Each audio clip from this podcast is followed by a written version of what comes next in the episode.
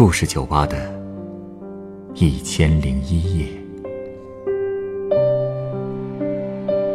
本节目由北京人民广播电台故事广播与凤凰网有故事的人频道联合制作。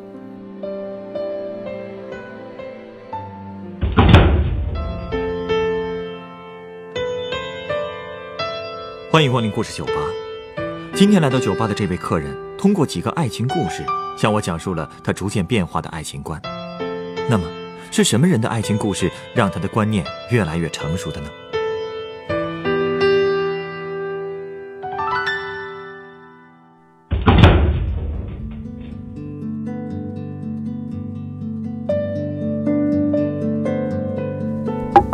听人说，只要给你讲一个真实的故事，你就免费给人调一杯鸡尾酒。是啊，那我要是一口气给你讲好几个故事呢？啊，这个嘛，开玩笑的，放心，我不是来讹你酒喝的。唉，只不过呀，很多故事都是有关联的，说起一个来，就能连起一串来。好好啊，哎，说多少故事啊，我都喜欢。那你打算先从哪个故事讲起呢？嗯，我先给你看一个照片吧。啊，哟，是一幅毛笔字啊。嗯，这是清代诗人查慎行的诗。月黑见渔灯，孤光一点萤。微微风簇浪，散作满河星。很有意境啊。这字写的也很好。这个呀，是我姑父写给我姑姑的。哦。这是情诗啊，嗯，算是吧。他们感情很好吧？哎呀，其实我姑嫁给他的时候啊，并不爱我姑父啊。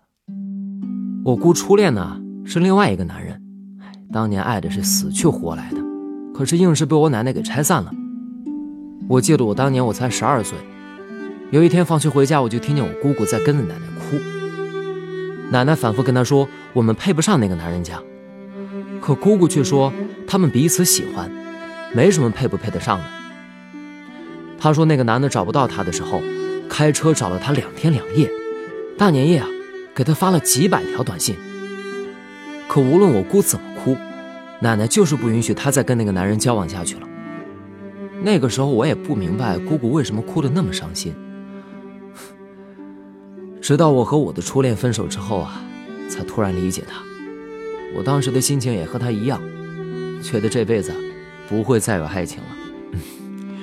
初恋啊，总是会给人这种感觉。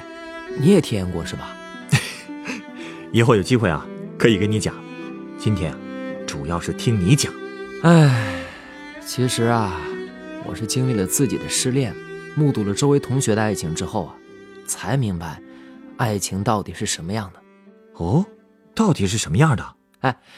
你得听我慢慢说呀，我还没跟你说我的初恋呢。好，你慢慢说。我是大一那年遇到他的，他和我同校，英语系的，我呢是学土木工程的。本来两个人是不可能有什么交集的，可就是那么巧，我竟然就撞上他了。怎么撞上的？就是字面意思，骑车撞到他了啊！那天雾特别大，我骑车过十字路口的时候啊。没看清楚前面，就把他撞倒了。当时他摔得挺严重，胳膊都磕肿了，眼泪哗哗的掉啊。我就把他送到了医务室，医生说没什么大问题，我就帮他付了医药费，还留了手机号。回去之后经常问他怎么样了，就这么一来二去的，一个月之后我们就在一起了。后来每次拼酒的时候，我都会跟我哥们说，那姑娘。是我从马路上捡回来的。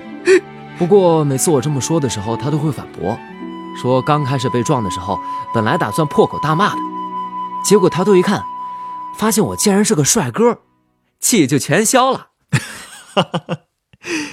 这个世界啊，果然是看脸啊！哎，我真不是自夸啊，除了脸好看，我口才也着实不错，所以大学里追我的姑娘可不少呢。这个我信。不过当时我眼里只有我女朋友，我到今天都记得，有一次他抱着我，突然说了一句：“你不可以再喜欢上别人。”我跟他说好。后来我们毕业了，他回老家广州找了份工作。那时候虽然都用微信了，可我们还是坚持用笔写信给对方。虽然会等很久，但那种感觉是不一样的。哎呀，真够浪漫的。那后来你们怎么分了呢？唉，后来我去见了他父母，刚见完，他就提出了分手。看来他父母对你不满意。唉，说到底就是我没房子呗。我知道他还是爱我的，但是他不敢违背父母的意愿，也可能是他被父母说服了，觉得还是物质基础更重要吧。可我当时真想不通啊，难道有了房子才会有爱情吗？爱情不该是纯粹的吗？不是说好了让我这辈子只爱他一个人吗？爱情确实是纯粹的，只不过婚姻和爱情不同，需要考虑很多现实的问题，所以啊。很多家长在意物质基础，也无可厚非。是啊，道理是懂的。可我真的很想义无反顾的再爱一次。我曾经无数次的想回到当年，亲口跟他说一句：“没错，我没车没房，但是我有一颗爱你的心啊。”哼，其实也就是想想。后来，我就跟他断了联系，本来把他朋友圈也给屏蔽了。只不过呢，时不常的还会偷偷点进去看看。看到她说她男朋友给她买花了，去厦门旅游了，又开始减肥了。有时候呢，我会下意识的点个赞，但大多时候啊，我就安静的当个看客。哎，对了，我还记得有一次，我发了很久的一个朋友圈啊，竟然也被他点赞了。看来啊，他也和你一样，还是惦记着彼此。嗯，当时真的很开心。只不过，我们再也回不去了。所以我特别羡慕能坚持到最后的人。就说我们高中班长吧，他的爱情都快成为传奇了。怎么个传奇法？他这个人啊，不仅长得帅，而且绝对是个学霸。印象里，他好像，他好像从来就没有跌出过年级前五。可就是这么一个人物。竟然喜欢上了他初中的同桌，他同桌有什么问题吗？配不上他？嘿，你是不知道啊，那个姑娘不仅胖乎乎的，而且学习成绩是不敢恭维啊。中考的时候，班长考进的是我们华师一附中，那可是我们省最牛的高中了。可那个女生呢，只考上了县里的一所普通高中。我和班长一个宿舍，他跟我说，他见到那个女生的第一眼。就惊为天人，认定了这辈子就是她了。可当我真见到本尊的时候，哎，我没有侮辱人的意思啊，但是我真的觉得班长的眼光太成问题了。这就叫萝卜白菜各有所爱嘛。哎，可你不知道啊，他为了他那颗宝贝白菜，真是豁出去了。高二的时候，他竟然主动申请退学，转到他们县里去读书了。就是为了帮那个女孩补课，啊，这有点过了吧？爱情的力量啊！这事儿后来闹得沸沸扬扬，哎，连我们学校校长都亲自出动了。因为那个时候他的成绩啊，在全省都能排到六十多名，这种尖子生谁舍得放走啊？为了爱情，竟然拿自己的前程冒险，他真是我见过最勇敢的人了。周围就没人劝劝他？呵，你是不知道啊。当时班长的父母都亲自去找那个女生谈了，我们班主任也打电话联系过那个女生的家长，可班长就是铁了心不回来，就这么在县中学上了整整一年。不过可能也确实承受不了各方面的压力吧，高三他总算是回来了，而且一回来啊，直接又考进了年级前五。行啊，他学霸就是学霸呀。不过他回来以后就不怎么爱说话了。直到有一天，他半夜写着写着练习题，突然开始大哭，说那个女生要是没考上二幺幺怎么办呢？他已经答应他妈妈了，如果女生没有考上二幺幺，他自己没有考上清华，他们就得分手。所以高三那年，班长真是拼了命了，每天他在寝室里都是起得最早，睡得最晚。那最后考怎么样？他真考上清华了，真是给我们县露了大脸了。要知道，我们县已经十三年没人考上清华了。那个女生呢？哎，她确实很努力，但是高考也只是刚过一本线三分，二幺幺是没戏了，只是考到了南方的一所普通大学。那他们分手了？没有，我都没法想象，他们那四年异地恋爱是有多辛苦。毕竟两家人都反对，都不理解，而且两家人家境悬殊也特别大，没人看好他们，所以你也能想象，当我们收到他俩结婚请柬的时候，有多震惊了吧？竟然顺利结婚了！是啊，所以他们婚礼那天，我们班来了一大半呢，班长高兴的喝得烂醉。后来人散了，我和高中关系最好的同桌在一起胡侃，她当时已经结婚了。我们都觉得她老公不错，很疼她，也很绅士。可是她却跟我说，她过得一点都不幸福，因为她的婚姻中没有爱情，所以她特别羡慕班长。可是呢，她又不能离婚，毕竟他们已经有孩子了。她还说，虽然说感情是可以培养的，但是爱情却没法培养。她对她老公没有过一点心动的感觉啊，既然不爱。当初为什么要结婚啊？嗨，还不是因为向家人妥协了。她有过爱的人，可是家里人不同意。所以那天婚礼之后啊，她跟我说：“如果当初再坚持一下该多好，可能一切都不一样了。”那天晚上，我满脑子都是他那句话，所以我一冲动，给我初恋写了一封邮件。你写的什么？我把我当年想说又没敢说的话。都跟他说了，我说，我也希望有机会再来一次。这个有点晚了吧？他回复了吗？回了，他说他要结婚了。看完那封邮件，我就在想，这辈子我真的不会有爱情了。然后接下来的整整一年，我干什么都打不起精神，做任何事都觉得没意义。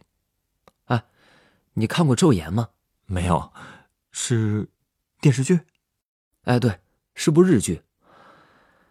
当年我还是和他一起看的。女主角和她丈夫呀，一直相敬如宾，但是女主对她丈夫从来没有心动的感觉。后来女主角出轨了，因为那个新认识的男人会蹲下给她系鞋带会带她去森林里看昆虫，会听到鸣蝉就给她打电话，跟她一起分享。那个剧里说呀，其实所谓爱上一个人，就是听见风吟，你想让他听；看过云过，你想让他看。你所有的一切，都只想与一个人分享。你知道吗？一想起这部电视剧，我就特别害怕。我怕我将来与我的枕边人之间没有爱情。那个电视剧里。女主角和她的出轨对象在一起了？没有，那个男人其实也有家室。人家老婆闹得厉害，死活不肯离婚。不过最后女主角倒是跟丈夫离婚了，但她也跟她那个第三者分手了，搞得所有人都很痛苦。但当时我却觉得，这么编剧也是为了审片能通过吧？毕竟任何国家的主流思想都是反对出轨的，对吧？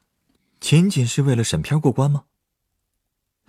虽然爱情是纯粹的、浪漫的，但是好像很多人都认为自己已经得到的枕边人，恰恰就是最不纯粹、最不浪漫的。浪漫这种事儿，难道真的培养不了吗？把所有人都伤害一个遍之后才得到的爱，才是最值得珍惜的吗？我真不这么想。你说的没错，我都同意啊。可你刚才不是还在说哦？其实都是因为我姑姑和我姑父的故事，我才会同意你刚才的看法。刚才我给你看的那首诗，其实也是我姑父去世后我才看到的。他已经去世了。嗯，一三年的时候车祸去世的。他去世后不久，我们一家人就去了姑姑家陪姑姑。有一天夜里我睡不着，起来后呢，就发现姑姑正坐在客厅里，对着姑父的遗像发呆，满脸都是眼泪。当时他手里拿的就是这幅字。这幅字是九一年的时候写的。那年夏天，姑姑带着我弟去公园散步，傍晚下了雨了，一只萤火虫竟然停在了姑姑头上。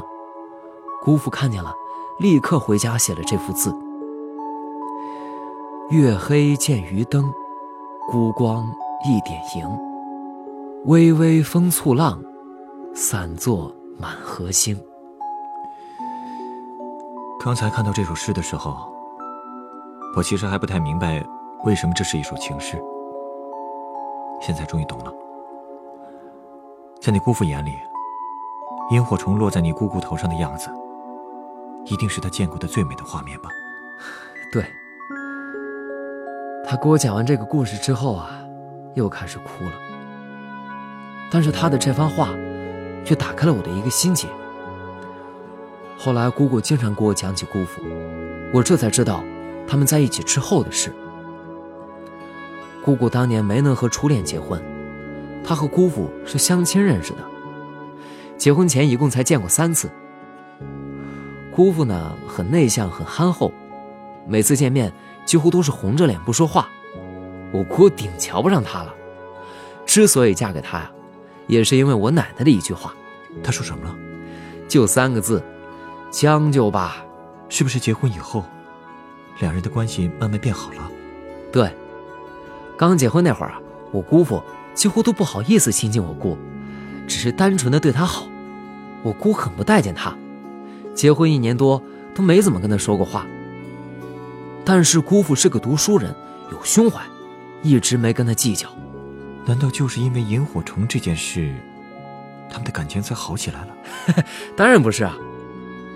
他们的感情慢慢升温，其实都是不知不觉之间完成的。可能是有太多像萤火虫这样的小事儿了吧，小到他们从来没有跟我们说过。我们只知道，姑父去世的时候，姑姑几乎把他一辈子的眼泪都快流干了。你说？如果这不是爱，那能是什么呢？是啊，谁说爱情必须是天雷地火呢？所以后来有一天啊，我看到朋友圈有人发了这么一段话，和我的想法不谋而合，我立刻就点了一个赞。什么话？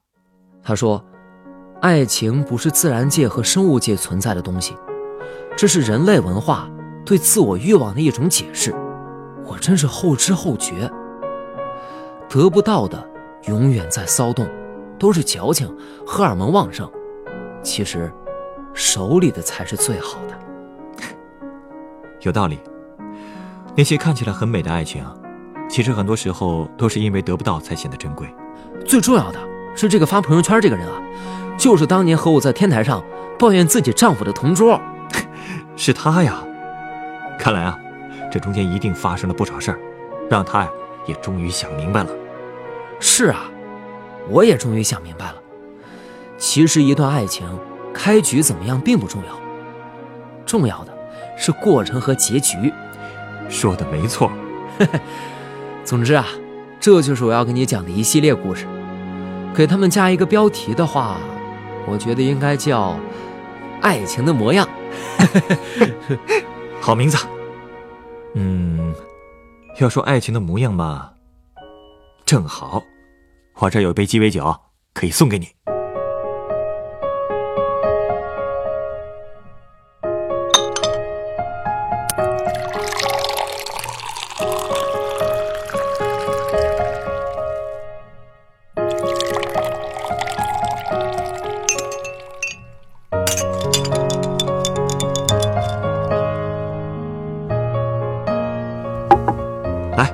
这是你的鸡尾酒。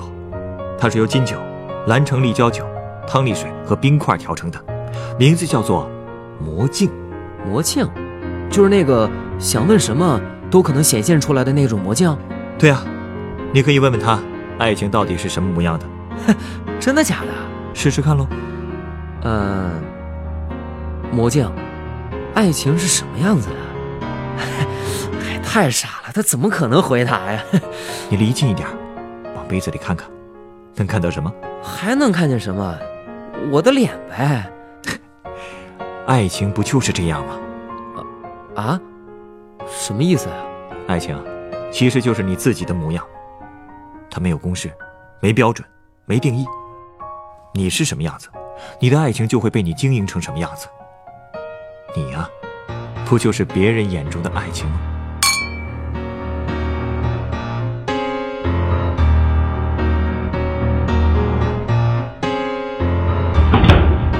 本故事选自凤凰网有故事的人独家签约作品。我知道你们一生都没有爱情。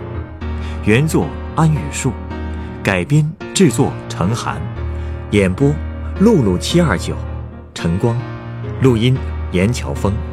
人人都有故事，欢迎搜索微信公众号“有故事的人”，写出你的故事，分享别人的故事。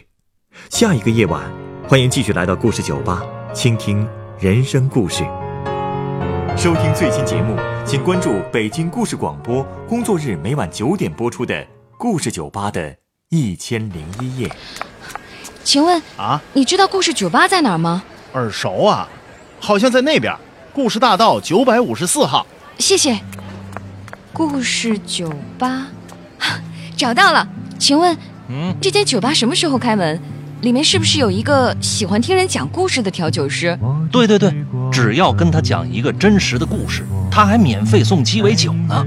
开门时间应该是晚上九点。烧几杯换离合，寄给一杯酒换你心中的歌。